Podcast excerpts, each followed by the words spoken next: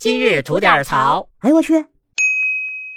你好，我是吉祥。随着年轻人的婚恋观啊越来越开放，那非婚同居的形式啊已经是当下比较普遍的一种现象了。男女双方呢既能提前的直观感受对方的生活习惯，还有可能节省一部分的房租和水电费的花销。但是当爱情的热度褪去之后呢，非婚同居中各自的权益又该如何维护呢？那么在最近呢就发生了这么一件事儿啊。广州的一个男子小北和小美呢是一见钟情，认识不久呢便确认了情侣的关系，并开始同居。随后两人在同居的第二年又共同出资买了一套价值一百四十三点八万元的二手房。那其中小北和他的父亲呢一共出了七十万块钱，小美呢出了七十三点八万元。因为当时男朋友小北没有购房资格，所以房子呢登记在了小美的名下。那当时的两个人是如胶似漆嘛，肯定是准备要白头偕老的，所以也没有想太多，也没有签署任何什么关于房屋归属的一些协议。可是无奈呀，生活中的磨合呢，是渐渐的消耗了两人之间的感情，最终呢，小情侣走到了分手的这一步，结束了十年的恋爱长跑。那在分手之后呢，正好又赶上了房价的大涨，那小美随后就把房子给卖掉了，一共获得了五百三十万元。却只愿意把小北当年出资的七十万元退给小北，那小北肯定就不乐意了。他要求呢是按照出资的比例进行分割，最终双方无法达成一致，还在法庭上是闹得不可开交。而到了法庭呢，小美认为她和小北之间呢只是同居的关系，并不是夫妻。那房子是自己购买，并且登记在自己一个人的名下，属于自己的个人财产。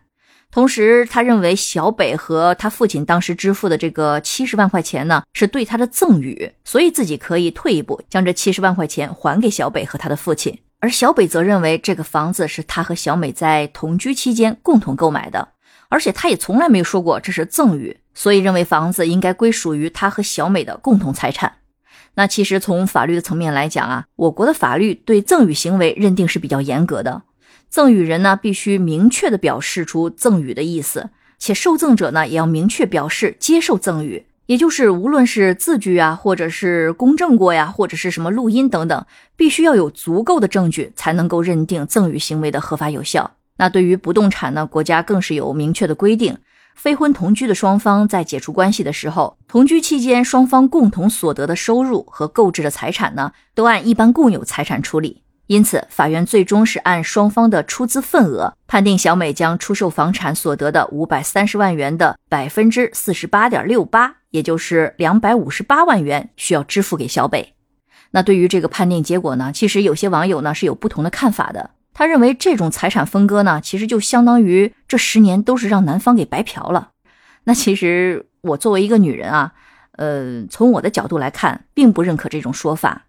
这个十年呢，虽然真的是很漫长，但时间这个东西呢，对每个人其实是平等的。十年没有走进婚姻殿堂，那对于双方其实都是浪费了青春，并且双方在同居期间对身体方面的需求呢，其实男女也没有很大的一个悬殊。再者说来啊，大家其实都是成年人，那当初另一半是你自己挑选的，那么每个人都要对自己的选择负责。所以，即使最后两人没有结果，那也不要说是什么白嫖，因为我觉得这不管是对男方还是女方，或者是对曾经的一点点美好，那都是一种侮辱。